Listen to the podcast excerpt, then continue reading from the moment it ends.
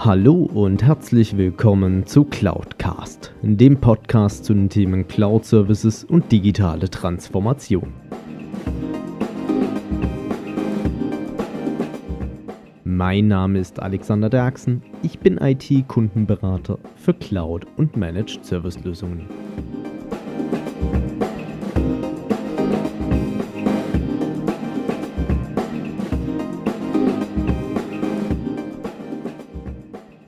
Hallo zusammen, es ist mal wieder Mittwoch und es ist wieder Zeit für eine weitere Folge Cloudcast.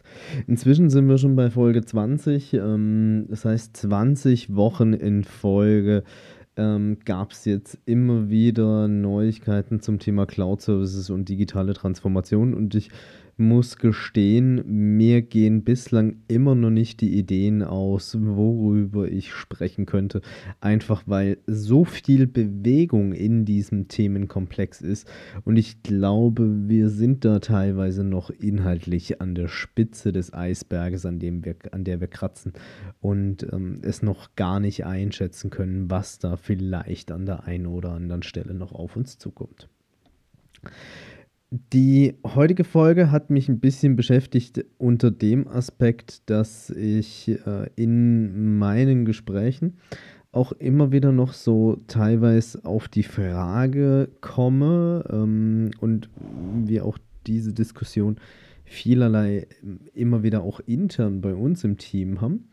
Ähm, welcher Cloud-Anbieter ist denn eigentlich nun jetzt der richtige, beziehungsweise ähm, für welchen sollte sich der Kunde am Ende des Tages entscheiden. Und das ist so ein Punkt, was wir immer wieder in der Diskussion feststellen.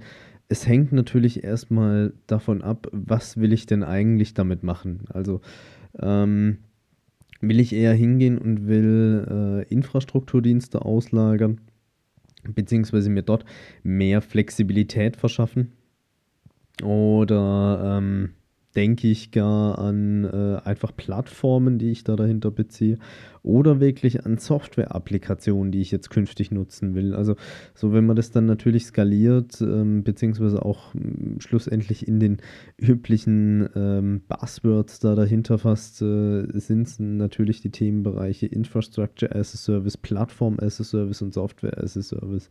Und das macht immer noch sehr viel von den Themen und den Diskussionen da dahinter aus. Gerade bei den Mittelständlern, weil man sich dort natürlich auch ähm, die Gedanken darüber macht, wie kann man denn schon mit diesen Basistechnologien die Cloud am effektivsten nutzen. Und natürlich auch im Zuge der Frage, welcher Anbieter ist denn der richtige für mich? Kann man sich viel anlesen, viel aneignen und sich vielerlei Gedanken dazu machen? Und ich habe auch mal geschaut, bei Google findet man extrem viele Einträge zu irgendwelchen Listen bzw. Artikeln, was sollte ich bei der Auswahl eines Cloud-Service-Anbieters äh, beachten. Ähm, da kommen dann so die klassischen Themen auch mit Datenschutz, äh, Service-Level-Agreements, also welche Servicezeiten hat der Anbieter, welche Verfügbarkeit garantiert er mir und, er, und dergleichen natürlich zutage. Und ähm, wir haben für uns festgestellt, beziehungsweise auch ich für mich dann, ähm, man kann es im ersten Schritt gar nicht wirklich klassifizieren, wer denn jetzt der Richtige ist. Aber man kann das ganze Thema schon mal eingrenzen.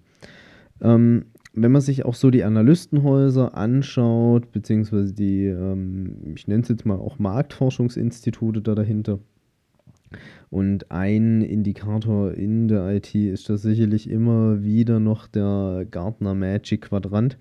Ähm, haben wir dort so, ja, die Big Four eigentlich stehen ähm, im, ich nenne es jetzt mal Public Cloud Segment und darum möchte, mit möchte ich mich heute auch ein bisschen mehr beschäftigen. Ähm, mit einer Microsoft Azure, einer Amazon Web Service, einer IBM Bluemix oder auch einer Google Cloud Services. Die dort enorm viele Dienste auch außerhalb dieses ähm, klassischen Infrastrukturgeschäftes, sage ich jetzt mal, anbieten, wo man sich natürlich dann schnell verzetteln kann und auch schnell die Frage stellt, welcher ist denn jetzt nun der richtige für mich? Und ähm, worauf sollte ich denn vielleicht achten bei der Auswahl des jeweiligen Anbieters? Wenn es darum geht, dass man sagt, okay, ich möchte das ganze klassische IaaS oder auch also Infrastrukturgeschäft mit, ich möchte ein paar virtuelle Maschinen nicht mehr bei mir im Haus betreiben, sondern bei irgendeinem anderen, ähm, sind jetzt vielleicht auch keine geschäfts- oder unternehmenskritischen Systeme oder auch das Thema Plattformen da dahinter nutzen dann ähm, ist es so, dass diese vier Anbieter sich nach dem, was ich alles bislang kennengelernt habe und auch recherchieren konnte, ähm, und auch in Projekten gesehen habe, äh, keiner von diesen wirklich da dahinter unterscheidet. Die Service-Level sind bei allen ziemlich ähnlich. Ähm, die Möglichkeiten, wie ich skalieren kann, beziehungsweise wie die Technologie oder die Typologie da dahinter aussieht, sind auch ziemlich ähnlich. Auch wenn natürlich manchmal der äh, Architekturstack da dahinter dann ein anderer ist. Aber das betrifft uns ja in, ich sag jetzt mal, dieser Endkundensituation, ähm, wo ich einfach nur den Dienst buche, relativ wenig. Weil entweder will ich, dass ein bestimmtes Betriebssystem draufläuft und es ist freigegeben oder halt nicht. Und was ein Punkt ist, gerade dann, wenn man auch sagt, ich nutze so einen Public Cloud Anbieter wie Amazon, Microsoft, IBM oder auch Google, dass man sich natürlich auch anschauen sollte, ähm, welche bisherige Strategie habe ich denn verfolgt und welche Architektur lege ich denn jetzt für meine künftige ähm, Cloud-Strategie beziehungsweise für die ähm, für das Beziehen dieser Services zugrunde.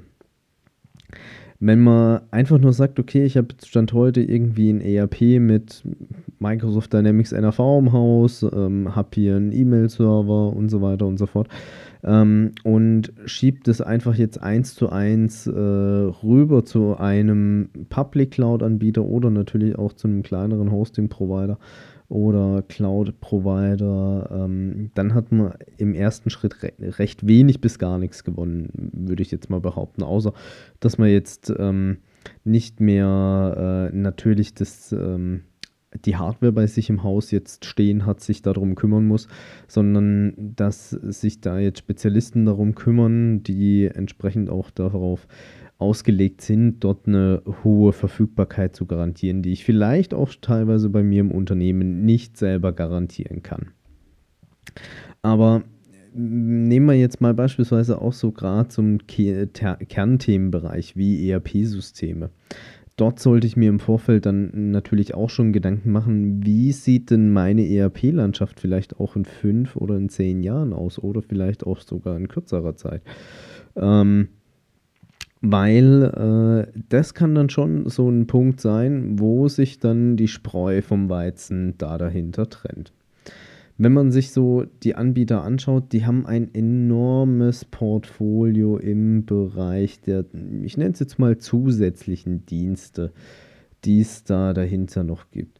Sei es dann das Thema ähm, kognitive Dienste, IoT-Services, wie ich die nutzen oder anbinden kann. Und da ist es dann eher so dieser Punkt, wo ich mir im Vorfeld Gedanken dazu machen muss, ähm, welcher Anbieter ist denn jetzt der richtige für mich? Weil ähm, hier kommt es natürlich auch dann drauf an, habe ich vielleicht vor, irgendwelche Services vielleicht künftig selber zu entwickeln oder entwickeln zu lassen, speziell für mein Unternehmen? Oder beziehe ich vielleicht auch Software-as-a-Service-Applikationen von der Stange, von anderen Anbietern? Und wie leicht lassen die sich dann in so eine Public Cloud, ähm, wie dann Microsoft, Amazon oder dergleichen, mit hinein integrieren? Um dann dort vielleicht noch Mehrwerte oder noch mehr Nutzen zu schaffen.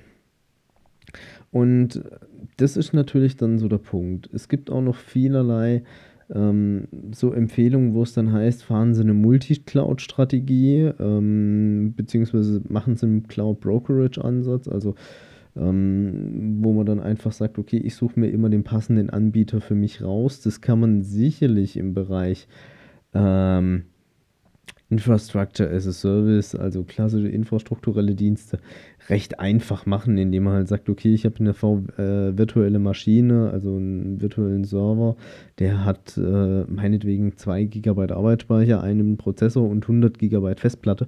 Ähm, da kann ich mir noch einen recht einfachen Vergleich zwischen den Anbietern machen, kann sagen, der kostet bei Microsoft beispielsweise 50 Euro, bei Google kostet er 70, ähm, bei Amazon kostet mich 45 oder dergleichen. Da lässt sich sowas noch recht einfach realisieren. Aber wenn es dann halt darum geht, diese Funktionen drumherum äh, sich anzuschauen, mit wie kann ich ein einfaches skalierbares System vielleicht bauen, oder ähm, dann in Richtung maschinelles Lernen, also Machine Learning, künstliche Intelligenz oder auch IoT und Big Data Anwendung. Da wird es dann eher spannend. Und wenn man sich dann natürlich im Vorfeld auch äh, seine Gedanken dazu macht, auch wenn diese nicht zu 100% ausgearbeitet sind, dass man jetzt sagt, okay, ich weiß, ich werde jetzt in zwei Jahren ähm, hingehen und werde eine IoT-Plattform einführen und die ist jetzt ähm, beziehungsweise eine Betriebsdatenerfassung mit einer IoT-Plattform kombinieren und die ist nur kompatibel, wenn ich jetzt auf ähm, Amazon beispielsweise setze. Dann ähm, sollte man sich schon mal zumindest Gedanken darüber machen, wird man solche Schritte gehen und äh, in welche Richtung tendiert man vielleicht auch.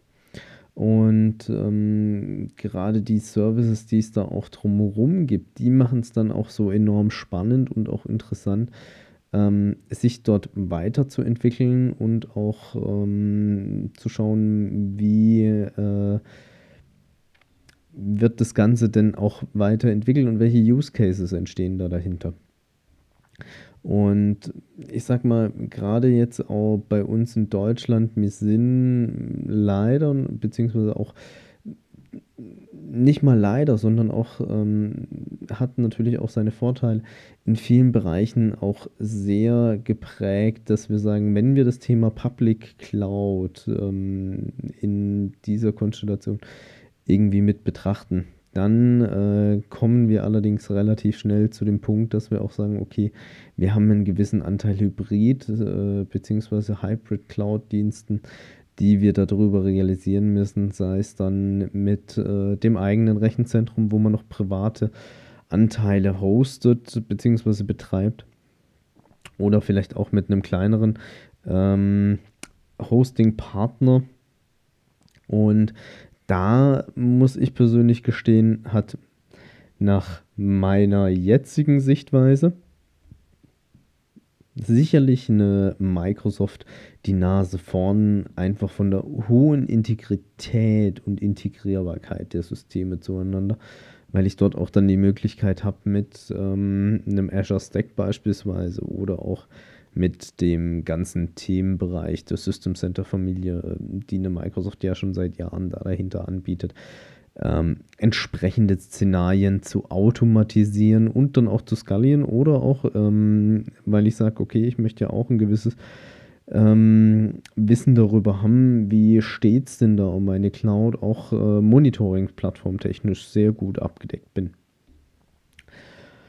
Ja, also so man kann jetzt nicht wirklich sagen, es gibt den einen passenden Anbieter für alle da draußen am Markt. Ähm, wie schon gesagt, Sie müssen sich selber Gedanken darüber machen, welcher ist denn der passende für mich und was sind denn so die Themen, die ich künftig noch einführen möchte. Und ich sag's mal so, in dem Prozess, wenn man sich dort befindet, ähm, gehen Sie auch mal in einen kreativen Schaffensprozess, beziehungsweise auch einen innovativen Schaffensprozess.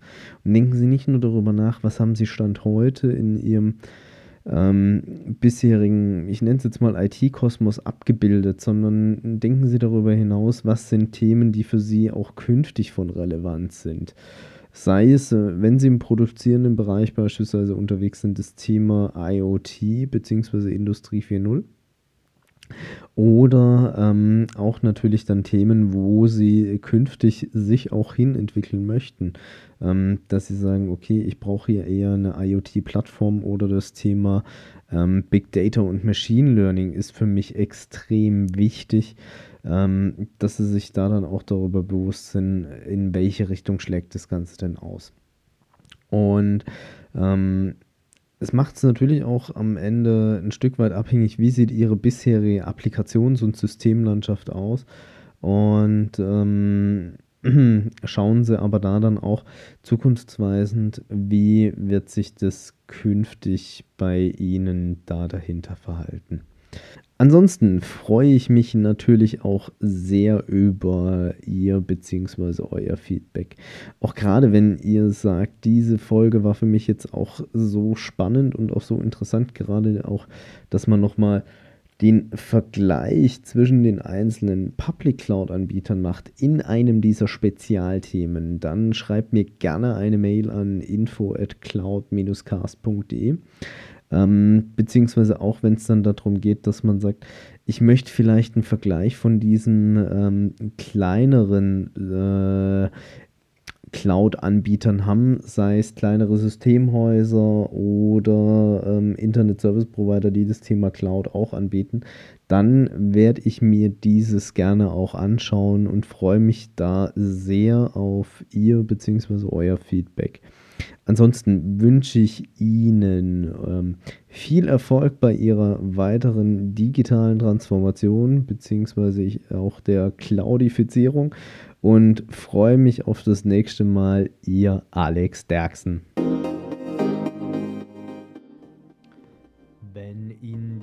Podcast-Folge gefallen hat, dann empfehlen Sie den Podcast bitte weiter und unterstützen Sie meine Arbeit mit einer Bewertung bzw. einer Rezension auf iTunes. Ich danke Ihnen recht herzlich für Ihr Zuhören und freue mich auf das nächste Mal. Besuchen Sie auch meine Webseite unter cloud-cast.de, beides jeweils mit C geschrieben. Dort finden Sie auch unter anderem Möglichkeiten, um mit mir in Kontakt treten zu können, gerne auch mit Themenvorschlägen zum Podcast.